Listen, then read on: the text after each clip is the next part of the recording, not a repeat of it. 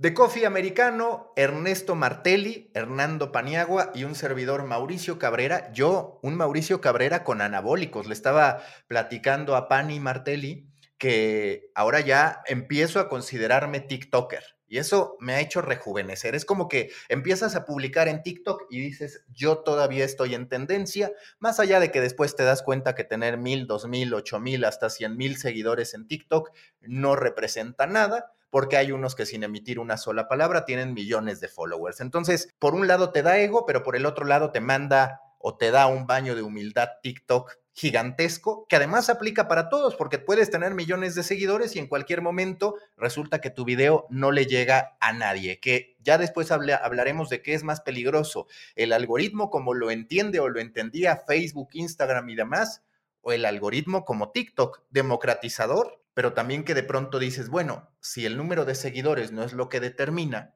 entonces cómo yo me puedo confiar en que eso que me he ido ganando, en que eso que tengo, de verdad tiene algún tipo de valor. Pero antes de ir a TikTok, primer segmento, Pani Martelli, acabamos de vivir en Colombia unas elecciones que terminan yéndose a segunda vuelta. Ya se veía venir la victoria de Petro. Me parece, Pani, tú me ayudarás a entenderlo mejor que por ahí el segundo lugar termina siendo un tanto sorpresivo, pero más allá del resultado, lo que interesa es cómo la gente estuvo de atenta consumiendo contenido sobre las elecciones y por el otro lado, qué plataformas fueron relevantes. Pues primero, Maca y Martelli, pues una descripción general y luego dos conclusiones importantes de lo que fueron las elecciones. La descripción general, unas elecciones que como ha ocurrido en los últimos años en Latinoamérica, enfrenta a los dos extremos, a la extrema izquierda con la extrema derecha. Así se vio venir durante toda la campaña, pero resultó una elección muy sorprendente en la medida en que la extrema izquierda, que se perfilaba como ganadora de estas elecciones, sí, sí logró meterse en una segunda vuelta, como en todos los países,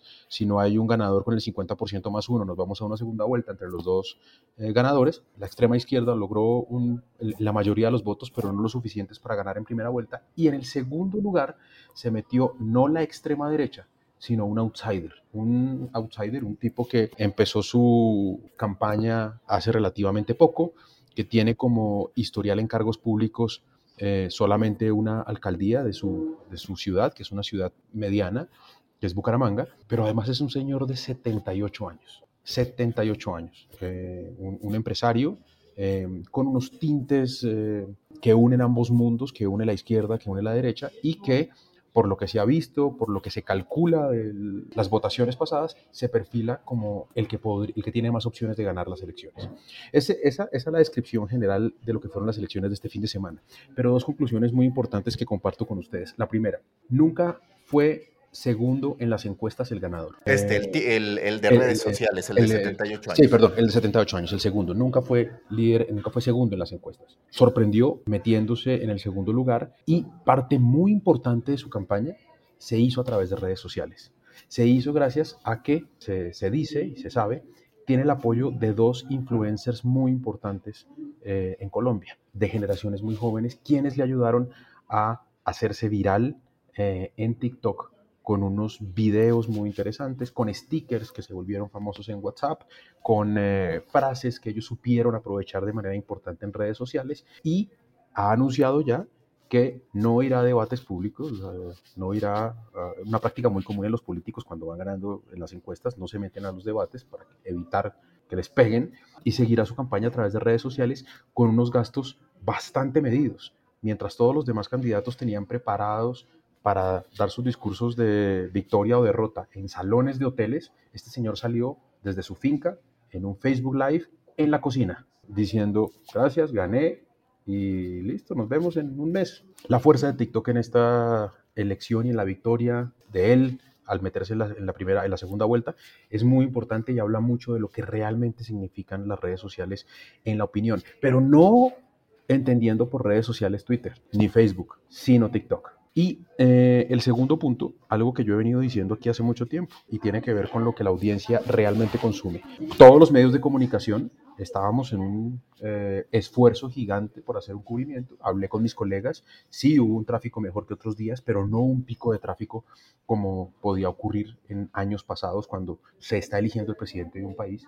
Y el caso particular de Pulso, tengo que contarles algo. El conteo de votos arranca a las 4 de la tarde, los resultados eh, se calcula están aproximadamente a las 6, son dos horas de mucho vértigo, de mucha producción informativa, y a las 5 y 30 la tarde, es decir, en el momento cumbre de este eh, análisis de datos, la nota más vista en Pulso, con tráfico orgánico de Google, era la separación entre una actriz y un actor muy famosos en el país y los motivos de esa separación. Lo que les he dicho siempre, los medios hacemos un esfuerzo por informar, hacemos un esfuerzo por dar noticias, eh, digámoslo, serias, pero la audiencia consume otras cosas y tenemos que acostumbrarnos a eso. Aprovecho para sumar un detalle como, como externo a, la política colombiana y, y, a la cuestión mediática en Colombia. Tuvimos la suerte de conocernos física y personalmente hace, hace cosa menos de un mes eh, y en mi caso la suerte de estar de vuelta en Bogotá junto a, junto a vos, Maca, y, conocer también ahí Pulso, Pan y estar con ustedes. Es increíble que, estuvimos los tres en un mismo lugar y no tenemos una foto. No tenemos. Nadie nos va a creer. No, es cierto, no hay pruebas de ello, pero, pero lo cuento acá porque no hay pruebas justamente, Pani. Que yo tengo el vago recuerdo de que un mesero nos tomó foto, pero yo reconozco que ya estaba bajo la influencia del aguardiente, entonces no estoy seguro. No es, de fiar, pero sí es cierto que estuvimos, o al menos puedo dar fe de esto que, tiene que ver con Colombia. Eh, y un poco lo que decías vos, Pani, creo que, a ver, obviamente fueron dos días en Bogotá, en un momento de curva ya cerrada sobre el fin de la campaña electoral, y, y uno podía predecir que sí había dos cosas que se veían. Eh, sobre las que vos nos venías comentando también, Pani. Cierto, cierta polarización evidente, que quizás las encuestas no, no, no, no matizaban tanto, sí daban el caso de Petro, pero no mostraban una polarización entre los que no querían a Petro y que en todo caso pareciera que eligieron a, al candidato que finalmente entró en el, a Hernández, que finalmente entró en el, en el balotaje. Y lo segundo es el desinterés. Digo, uno tenía que preguntar mucho para que te cuenten de las elecciones para las que faltaban dos o tres semanas, ¿no?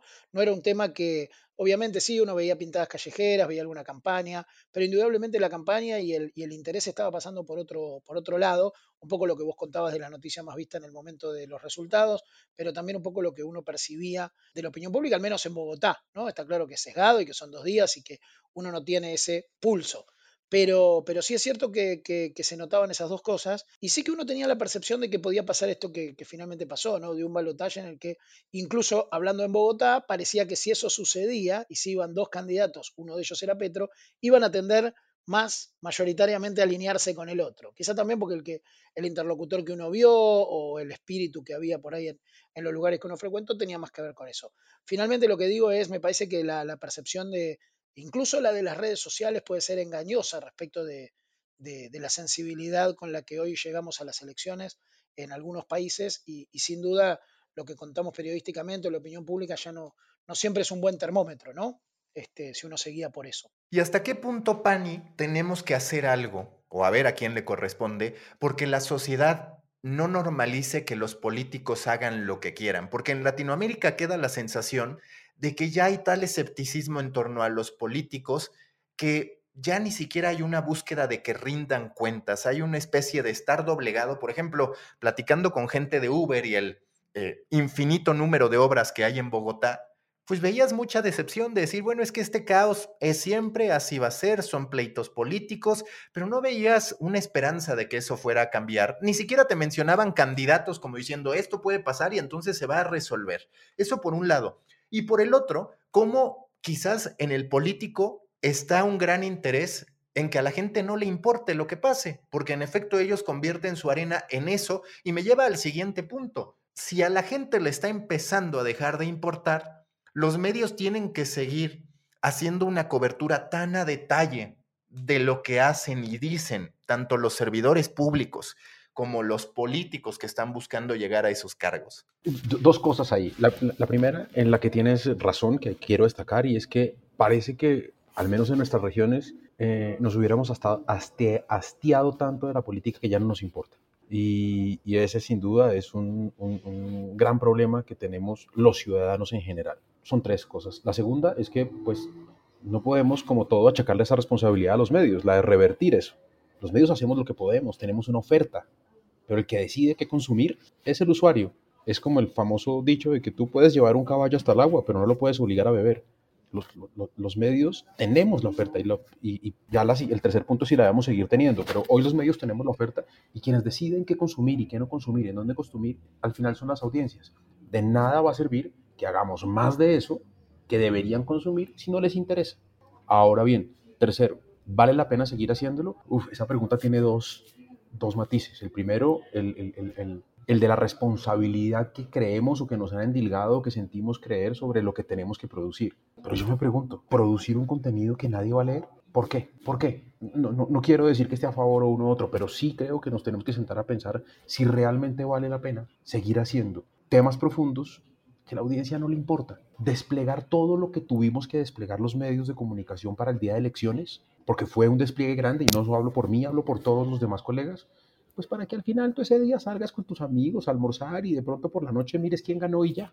¿Vale la pena? Hay que verlo desde las dos cosas, desde el negocio, por supuesto, y pues desde el aprovechamiento del recurso también. Estamos, Martelli, ante un replanteamiento de lo que es noticia. Yo escribí a ese respecto. En México, por ejemplo, está esta obsesión con todo lo que diga el presidente, pero no solo el presidente. Ahora que es época de elecciones, con que haya dos pelados gritándole presidente, presidente a alguien, salen los medios a hacer noticia de destapan a este como candidato presidencial, cuando además son acarreados, difícilmente son verdaderos creyentes de esa persona. Pero los medios lo hacen noticia y yo hablaba en esta reflexión que hago sobre vivir en la era de las conferencias de prensa 24/7, donde básicamente los medios parecen juguetes, parecen algoritmos que operan a favor de estas figuras públicas para replicar lo que ellos hagan. Por ejemplo, lo de Elon Musk raya en el ocio. Veo a periodistas enojados, a periodistas idolatrándolo porque él sube un meme. Y si dices, no por ser Elon Musk, todo lo que haga es noticia o merece siquiera ser comentado, pero estamos cayendo en ese tipo de excesos. Es bueno el punto, el punto relacionado con los políticos o en todo caso también con las figuras de alto, de alto nivel de popularidad como puede ser Elon Musk. En un punto creo que es importante rescatar o, o, al menos tomar en consideración lo que es la inercia, ¿no? que yo creo que es un factor importante. Nosotros los periodistas tendemos a la inercia de cubrir ¿no? la actividad de, en nuestro caso, las figuras públicas. Entiendo igual, el, como decía un poco antes Pani, eh, la obligación o el compromiso institucional, si se quiere, que tenemos por registrar la actividad de, no solo de funcionarios, sino de candidatos a cargos electivos en el contexto de una, de una elección democrática. Pero sí me parece importante lo que vos decís respecto de cómo lo hacemos. Creo que hay una, en muchos casos, está bueno, por eso digo el ejemplo de Elon Musk, la, que yo lo sigo además también con, sus actividades, así que me tuye, me siento este, interpelado por eso. Pero me parece interesante lo que decís, porque creo que nosotros lo hacemos, por un lado decía de modo inercial, pero por otro de modo reflejo prácticamente, ¿no? Cubrir lo que dijo, cubrir lo que hizo. Y, creo que si uno lo piensa del sentido inverso, cómo está hoy, los desafíos que hoy tiene, un poco lo anticipaba, lo decía Pani respecto de los resultados, no solo sorpresivos contra las encuestas, sino este, también en cuanto a los canales, salteándose, en términos de comunicación política, digo, no ya de comunicación profesional periodística, cómo se saltean o cómo buscan saltearse algunos canales convencionales. Y los canales convencionales ya también es Facebook, ¿eh? digo, TikTok hoy es un canal que pareciera ser el canal vigente donde, lo vamos a charlar en un rato, pero en la capacidad de tener alcance o spread o distribución se puede dar de maneras, si uno sabe trabajarlo o lo hace de manera concienzuda, sin incluso prácticamente from scratch, o sea, sin haber construido comunidad, sin haber construido seguidores. Y eso me parece como artefacto de comunicación, en este caso de lo que estamos hablando, comunicación política, me parece que es un disruptor fuerte, ¿no? Que puede permitir que un candidato construya popularidad en, segmentos este, etarios que antes no prácticamente no leían media mainstream, ¿no? O medios masivos. Entonces puede tener una penetración rápida entre segmentos este, etarios por los que antes costaba como tener, tener, puntos de contacto comunicacionales para un candidato, ¿no? Porque si seguían los medios tradicionales, en general tiende a ser lectura de 25 o 30 años para arriba, y hoy estamos hablando de redes que tienen eh, altísima penetración en, segmentos etarios más bajos. Así que me parece que más allá de lo que nos, lo que nos toque a nosotros como medios, creo que eh, la disrupción tiene que ver también con, con el modo de comunicación político. ¿Qué va a pasar para la segunda vuelta, Pani, muy brevemente, para ya irnos al siguiente tema? Nada, que se viene una semana de algo que es muy común también en nuestra región y es que no son propuestas, son ataques. Son ataques en redes sociales, son mentiras, son fake news y eso tendrá que ser en algún momento un caso de estudio sobre lo bueno y lo malo que terminan siendo las redes sociales en momentos definitivos para las democracias como este. Y qué bueno que hablas de fake news, porque eso nos permite ir al segundo punto de este programa, que tristemente se conecta. El caso, el desenlace, ya muy próximo a darse en este juicio entre Johnny Depp y Amber Heard, donde distintos reportes señalan que más allá de las evidencias que para muchos, habrá que ver el veredicto, operan a favor de Johnny Depp, detrás de eso, que muchos hemos visto a través del juicio, que ya de por sí es cuestionable esta decisión de haber permitido que ingresara no una cámara, sino que auténticamente se hiciera un show televisivo, se advierte que hay un extraordinario trabajo detrás para que en redes sociales, para que en la opinión pública, para que en Google se posicionaran artículos favorables para Johnny Depp y que buscaban cuestionar severamente a Amber Heard. Leyendo en POC, que ya saben que es uno de mis grandes medios de referencia, ellos advertían cómo está este precedente, cómo se sienta este precedente en el que de pronto ya para un juicio el bufete de abogados ya no solamente tendrá que darse que darte esta asesoría legal, sino también el lavado de cara y el manejo en redes sociales, en Google, para que tú te posiciones como el que tiene la razón. Estamos hablando de que ya las redes sociales, de que ya la opinión pública también se va a hacer una pieza clave en los tribunales. Es decir, eh, estamos trasladando esta guerra sucia de la política de pronto al contexto de la vida personal y de los pleitos que podamos tener. Si tú y yo, Pani, tenemos un conflicto, pues claro, estará el abogado, pero también podemos contratar a un especialista en redes sociales o alguien que se dedique a optimización de buscadores, que ahí está. Y para culminar, está el caso de medios de comunicación que quizás de inicio no tenían una postura, pero que dicen, a ver, me estoy dando cuenta que funciona mucho mejor Justice for Johnny Depp que Justice for Amber Heard y entonces empiezan a invertir en redes o en Google para que sus contenidos en ese sentido se posicionan, les, digamos, tiene un costo menor que invertir en aquellos contenidos favorables para Amber Heard y parece que ese medio de comunicación opera en pro de los intereses de Johnny Depp. Martelli, ¿cuál es tu lectura sobre esto? Porque sin duda me parece que empezamos a ver cómo ya no va solamente de la guerra sucia política, que siempre hemos atribuido estas ideas de granjas de bots, manipulación y demás, sino pues ya de conflictos entre dos personas, en este caso celebridades, pero en términos generales, aquí también incluso podría caber el decir, bueno, antes ya de por sí el aparato de justicia distinguía entre el que podía pagar un buen abogado y el que no, ahora sí podríamos decir, bueno, si yo me peleo con un poderoso o si de pronto alguien de muy bajos recursos se pelea conmigo, pues tal vez yo le pueda ganar a través de recursos económicos. Creo que es un gran caso, y no quiero desanimarlos de entrada con el, con el ego por el aprecio que les tengo, pero no tengan duda que si se pelean ustedes dos, más allá de que puedan conseguir buenos abogados, no va a tener el nivel de audiencia de la batalla entre Johnny Depp y Amber Heard. A, nivel, a mí me va a interesar, quiero decir, pero no, no sé si va a ser tan magnético. De todas maneras, eh, me parece importante lo primero que decías, eh, Maca, que es la idea de haber convertido o haber prácticamente tomado una decisión, porque finalmente las cadenas abrazaron esa idea de, convertir este, este, juicio en un show televisivo. Y está bueno que digamos televisivo porque creo que es el primer rol, ¿no? Donde vimos en vivo los testimonios, los alegatos, las defensas, eh, prácticamente pudimos seguirlo, sabíamos el horario en el que declaraba tal o cual. Quiero decir, era prácticamente lo que antes conocíamos como una programación, ¿no? Había programa, había horario, había día, había este, actores, si se quiere, o agentes, si queremos decirlo de una manera más genérica, que participaban de eso. Entonces, me parece que esa idea de show, obviamente con las segundas y terceras pantallas y con la opinión pública como, como mediador en la, en la decisión judicial, o al menos con la decisión, no la de los jueces en sí, sino la del juicio público, creo que para las celebridades es probable que ya estemos en ese terreno, ¿no? Y creo que se vio con otros casos también.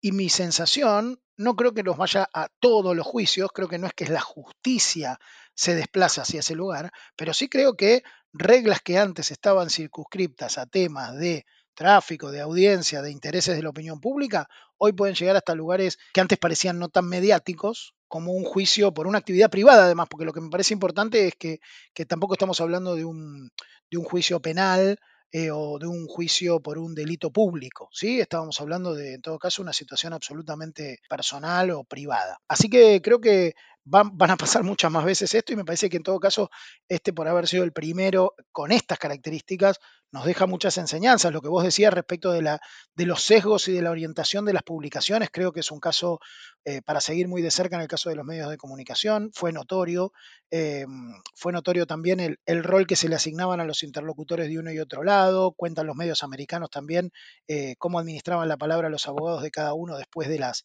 declaraciones y a qué medios le daban qué, qué información creo que claramente se jugó, se jugó en muchos territorios este, este juicio privado, ¿no? ¿qué tan correcto o incorrecto es que de pronto estemos los medios invirtiendo en algo que, digamos, afecta la imagen de una persona sobre otra? No porque queramos, insisto, defender a Johnny Depp o Amber Heard, eh, sino simple y sencillamente porque vemos que eso es lo que funciona. En estas reflexiones que se hacían en medios estadounidenses decían, pues es que resulta que acabamos interesados en el juicio, hasta los que no estábamos de inicio, interesados en el juicio, se crea un interés artificial. Pero ahí los medios de comunicación no se conforman solo con informar, sino con decir, a ver, ¿cómo hago para incentivar que esta tendencia que veo pueda ir hacia arriba? Ya no tenemos solamente un interés estrictamente periodístico para la gente que le interesa, sino que nosotros empujamos, digamos, el, el llamar la atención sobre ese caso, muchas veces con un sesgo porque decimos, esto es lo que funciona. A ver, lo primero es que el interés no es artificial, el interés es real, porque la gente sí lo consume, no nos lo estamos inventando. Nosotros respondemos a una demanda como cualquier otro negocio. Respondemos a la demanda de lo que nuestro usuario quiere y nuestro usuario quiere ese contenido, nos damos cuenta porque lo está consumiendo en otro lado, yo no lo tengo, entonces lo genero para que lo consuma aquí. Hasta ahí, pues no me parece que esté mal. Aprovechar una tendencia y un, un, tren de contenido para poder generar contenido a favor de él tampoco me parece mal. Lo que me parece mal es no ser riguroso en, ese contenido. Eso sí está mal. Es que el periodismo no se puede desligar nunca de sus objetivos de rigurosidad, de imparcialidad en la medida de lo posible, de veracidad, ética. Eso tiene que hacerse, pero ¿qué, ¿qué, tiene de malo que si la gente está consumiendo contenido sobre X tema, pues yo genere algo ético, responsable, riguroso y equilibrado que responda a ese interés? Yo no lo satanizaría, no, veo razón para satanizar eso.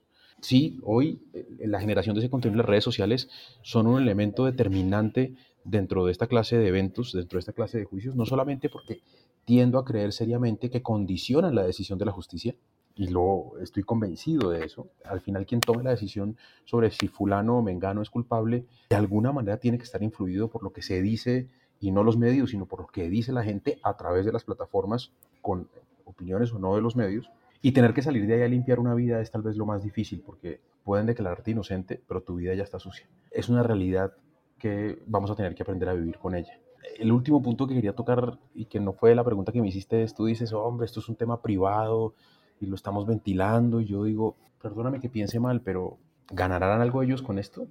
¿Los dos implicados? Tal vez sí. Si no, pues haría todo lo posible por no hacerlo mediático y tampoco están haciendo mucho esfuerzo, ¿no? Digo, sí han cuestionado, sí se ha cuestionado mucho la decisión de la jueza, en particular del lado de Amber Heard, pero sí, al final hay que entender qué tanto es relevante que hablen de ti, incluso para mal, que es el caso de Amber Heard. ¿Se, va a volver millonario el estafador de Tinder? Claro, eh, que sí, que es de esos elementos que hemos visto, cómo a veces exhibir termina provocando idolatría en vez de una destrucción de lo que no, Y plata. Y plata, sí, exactamente. Oye, Martelli, y para cerrar, yo me atreví a hacer un TikTok incluso señalando que no sé si es lo correcto, porque pues al final lo cierto es que en este tipo de conflictos no debería ser de, de, qué equipo eres como si fuera fútbol, pero yo incluso especifiqué, me advierto como alguien que soy Team Johnny Depp. Aún así, hay que hacer notar que está esta granja de bots, que está, eh, eh, que está claro, que está comprobado que hay más de 340 cuentas no reales que están operando a favor de Johnny Depp o como mínimo en contra de Amber Heard y las respuestas de la gente son, sí, pero mira, mira cómo estamos reaccionando en las calles, esos no son bots. Es decir, aun cuando especificas que tú tienes algún tipo de filiación, o en este caso, aun cuando señalas quién está ganando, ya la respuesta de la audiencia es, a mí no me importa, porque de hecho sí venían respuestas así. Para todo hay bots, ya nos acostumbramos a eso, no me sacas de que yo ya tengo este lado y no me importa porque los bots seguramente no terminaron permeando en mi opinión. Esa también es la postura de la gente y es peligrosa. Sí, me parece. Vi tus TikTok y eh, me gusta mucho como tu dramatizaciones, tengo que decirlo. Admiro esa, ese histrionismo y creo que estás empezando, así que seguramente vas a ir perfeccionándote en esas habilidades. Pero sí me interesa lo que, lo que decías tú con respecto a lo que decía Pani antes también, de, de cómo quedan ellos o en todo caso. Y creo que es, a ver, la reputación, estamos también en la medida de que todos participamos de redes sociales y tenemos una identidad difusa construida a través de nuestras actividades e interacciones y nuestros núcleos y nuestras redes eh, sociales dentro de, nuestros vínculos con tal o con cual y nuestras cámaras de eco y nuestro filtro burbuja y las zonas donde operamos, como vos decías, ¿no? Yo soy indemne a los bots y el otro, la personalidad de cada uno, cómo, cómo se relaciona con eso, pero creo que finalmente eh, estamos hablando de reputaciones, ¿no? No solo de identidades, y creo que en este caso queda más claro que en ningún otro, al menos en escala masiva y mundial de interés, como decía recién Pani, que despertó este caso incluso entre quienes hasta un momento no creíamos que eso era tan importante y se demostró que que había mucho interés alrededor de ello, eh, que había morbo seguramente también, o que había un interés por acceder a la intimidad y la privacidad de dos figuras de esta magnitud en su relación cotidiana y si le decía tal cosa y cómo volvían de tal fiesta y que se encontraron con tal, ¿no? Había detalles sobre sus vidas que seguramente dejaban de ser privados. Pero quiero detenerme un segundo en el tema de la reputación, porque para mí es clave eh, para entender también cómo nos posicionamos incluso individualmente. Por eso respondo con esto a lo que decías vos, Maca, porque, porque me parece que también detrás de la reputación de ellos, o de lo que se diga de ellos, si eran agresivos, si eran este, eh, excesivamente tolerantes, si reaccionaban de manera intempestiva, digo los tópicos que se trabajaron durante las declaraciones a lo largo del juicio, si eran violentos, a lo largo del juicio, me parece que también de lo que estamos hablando era nuestra propia reputación alrededor de esos valores. Cada uno se embanderaba o se posicionaba, ¿no? Y la reputación realmente no es la identidad. Es una construcción que tienen los demás sobre nosotros y en todo caso en las redes jugamos un juego donde nos ubicamos en función de lo que creemos que el otro va a pensar o que el otro va a creer. Y en el fondo creo que también eso es lo que se veía en el juicio, ¿no? Trataban de convencer un poco al juez de que por ser quien era, tal no hubiera hecho tal cosa y llamaban a alguien que encarnaba algún rol y lo traían a hablar. Entonces me parece que, no hay que perder de vista que, el juego de la reputación, además de ser muy dinámico, porque uno puede cambiar o la percepción de los demás sobre uno cambia en función de hechos, eh, creo que es el, telón en el que esto sucede, ¿no? Finalmente es, no es el de la atención, que en todo caso lo hablamos mucho, ¿no? El mercado de la atención, y acá la, atención estaba garantizada, digo, mucha gente prestando atención a eso, sino también eh, eh, asuntos reputacionales alrededor de un conflicto privado. Vamos al siguiente bloque que se conecta con todo esto, porque por cierto, en el tema de Amber Heard y Johnny Depp, también TikTok ha sido absolutamente relevante. Hemos hablado de cómo Twitter fue pieza clave para que Donald Trump se convirtiera en presidente de Estados Unidos. La Mañanera, que es un show televisivo con un gran seguimiento a través de Twitter y ahora a través de otras redes, pero fundamentalmente a través de Twitter, le ha servido muy bien como arma propagandística a Andrés Manuel López Obrador en México. Pero ahora tú mencionabas, Pani, que si bien está presente en muchas redes, para una persona de 78 años, un outsider, TikTok ha sido pieza clave. En muy poco tiempo, con respecto a su creación, estamos hablando de cómo TikTok podría dar, digamos, con su primer presidente. Podría dar con decir, yo fui pieza clave para que esto ocurriera. ¿Qué pasa con TikTok? ¿Qué momento estamos viviendo con TikTok? Y si es posible, si TikTok va a terminar representando una reducción significativa en la cantidad de material que producimos a través de texto para decir, ahora contamos las historias en video. Lo que pasa con TikTok es principalmente que su algoritmo tiene una funcionalidad distinta a la de otros, eh, otras plataformas de distribución de contenido. En un artículo que leí, que compartí con ustedes y que probablemente Maca pueda adjuntar cuando, cuando publiquemos este podcast, eh, un artículo de Bloomberg, le hacían una entrevista a una influencer de Instagram que en algún momento buscaron para que supiera cómo mejorar eh, su alcance en esta red social. Ella hablaba de las diferencias entre TikTok e Instagram y me llamó la atención una muy importante que tiene que ver con el algoritmo y es que eh, según ella y coincidían varios expertos en este artículo, la gran diferencia del algoritmo de TikTok es que tú puedes ser viral así no tengas ningún solo seguidor y acabes de publicar tu primer video. ¿Por qué? Porque el, algoritmo de Instagram se basa principalmente en tu historial, en el, en, el, en el, historial que tienes con la gente que te sigue, con la gente que te rodea para poder promocionar o visualizar o, hacer una impresión de tu contenido. En el caso de TikTok no es así. En el caso de TikTok, explicaban estos expertos, es mucho más importante el contenido, así no tengas un historial exitoso en términos de engagement o de likes. Y eso me parece que es determinante para entender las diferencias entre ambos y eso puede llevar a que una persona prefiera apostarle a una red social por encima de la otra. Martel, ¿y cómo interpretar esto que está ocurriendo en Colombia, en México? Hay cantantes, por ejemplo, diciendo, a mí no me permiten lanzar un nuevo disco o hacer el lanzamiento de una canción, sino hasta que sea viral en TikTok. De hecho, para muchos, el verdadero descubrimiento musical hoy no se produce a través de Spotify. Hace poco en Storybaker llevamos una entrega sobre eso, sobre cómo antes la idea de un cantante era posicionarse en radio y estar en algunos programas de televisión, en los programas icónicos. Después fue, ok, voy a adaptar mi estrategia a Spotify pero muy pronto pasamos de Spotify a TikTok. Es decir, lo que está ocurriendo con TikTok sí es una auténtica revolución porque no está significando solo un cambio de formato, sino auténticamente un viraje y una influencia en prácticamente todos los aspectos de la vida, algo que quizás ni siquiera Facebook logró Coincido muchísimo en esa disrupción que está generando TikTok y, estoy muy interesado, vengo siguiéndolo. De hecho, la semana pasada conversábamos con, con mi colega acá en La Nación a cargo de las redes, Félix Félix Ramallo sobre, sobre ese tópico específicamente. Un poco lo que dijiste recién, creo que hoy la industria musical de donde viene, si se quiere, eh, TikTok, da pruebas de ello, ¿no? Eh, hacer canciones para que tengan el corte de 15 segundos antes, que era el límite que, que exigía o permitía eh, la red TikTok para los videos como una norma. Para, si no tenías un corte de 15 segundos que pudiera ser apto para convertirse en un viral de TikTok, prácticamente, no digo que el tema era rechazado, pero seguro no recibía promoción, un poco esa demanda que recibían los artistas para ser exitosos, esa presión que decías vos, Maca, eh, lo seguí. Seguí también la semana pasada y me sumo a lo que decía recién Pani sobre Bloomberg, un muy buen texto de Scott Galloway, específicamente sobre la, el efecto que está teniendo se nos fue Martelli. Pero estaba hablando de este artículo de Scott Galloway muy bueno, en el que analiza, por ejemplo, la diferencia entre la fuerza creativa que tiene la industria de Hollywood, la industria del streaming, contra la fuerza creativa que tiene TikTok, que básicamente tiene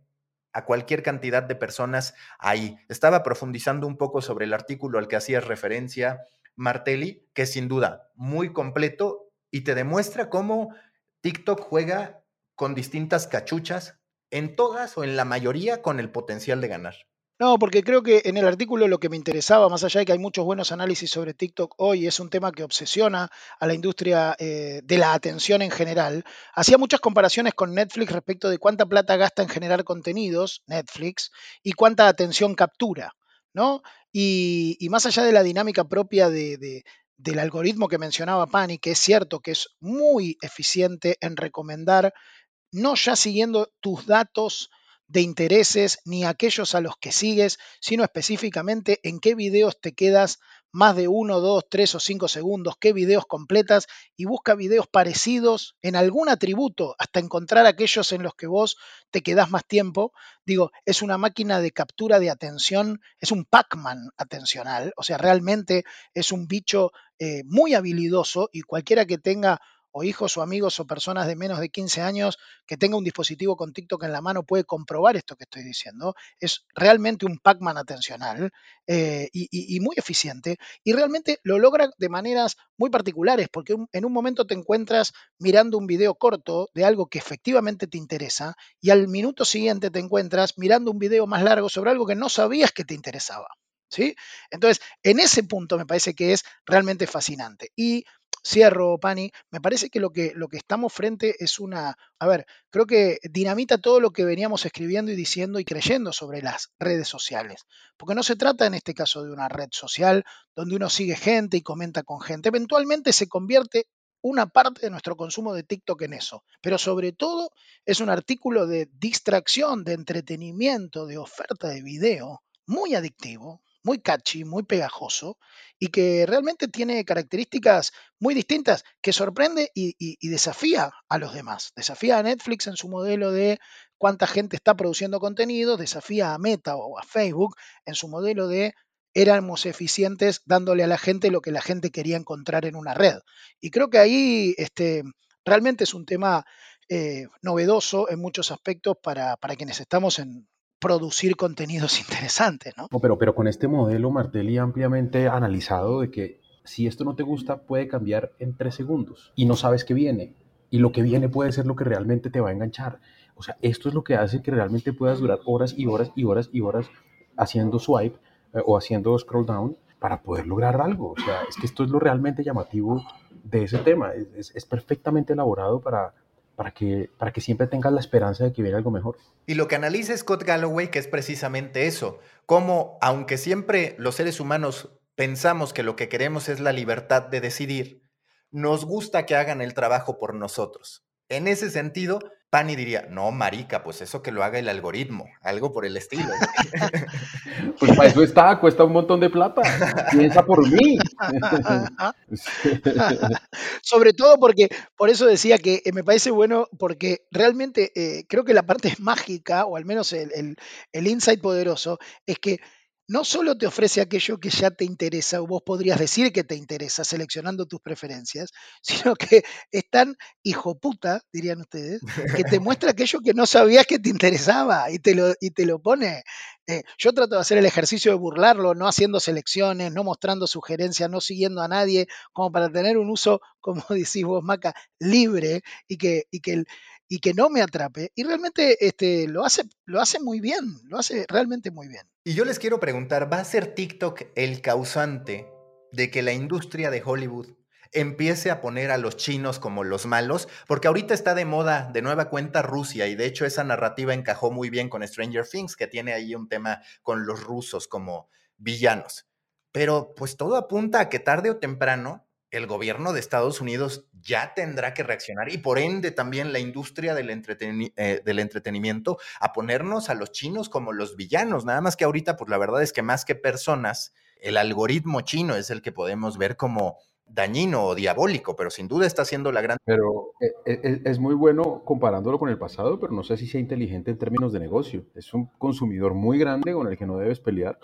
Eh, servía hace muchos años, tú decías, la Unión Soviética también es grande, sí, pero no vendías nada ya. No tenías nada ya, los podías poner como malos y ni se enteraban, ¿sí? Pero hoy, económicamente y, y desde el punto de vista de negocio, pelear con los chinos es darse un tiro en un pie.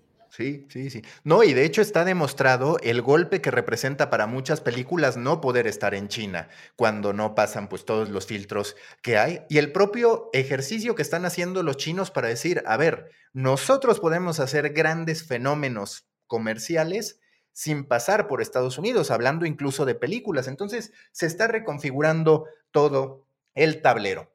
¿En qué estamos? Pani, ¿qué es lo que ha atrapado tu atención en estos días? The Ozarks, la serie de Netflix. Estoy, estoy estresadísimo, necesito llegar a mi casa a ver el siguiente capítulo. Me, tiene enganchado y tiene una gran ventaja.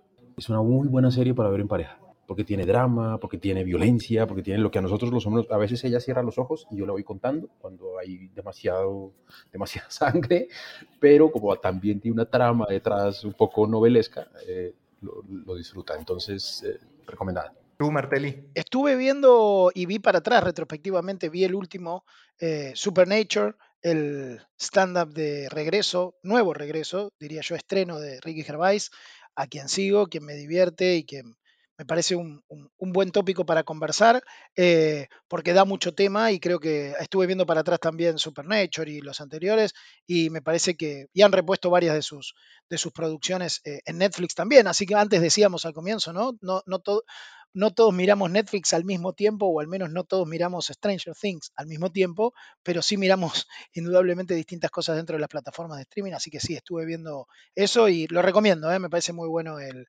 último de, de Gervais. Pero tengo que intervenir ahí, tengo que intervenir ahí porque también lo vi y hay algo que me encanta de Supernature que se parece mucho a lo último que hizo Dave de Chappelle. Siento que la comedia es la que se está yendo de frente contra la tendencia del pensamiento, del bienpensantismo con esa tendencia de la sociedad hoy a que no se puede hablar mal de nada, que, todo, que no, no, yo que soy gordo no me pueden decir gordo, sino persona en condición de sobrepeso eh, o, o, persona en condición de ausencia de cabello.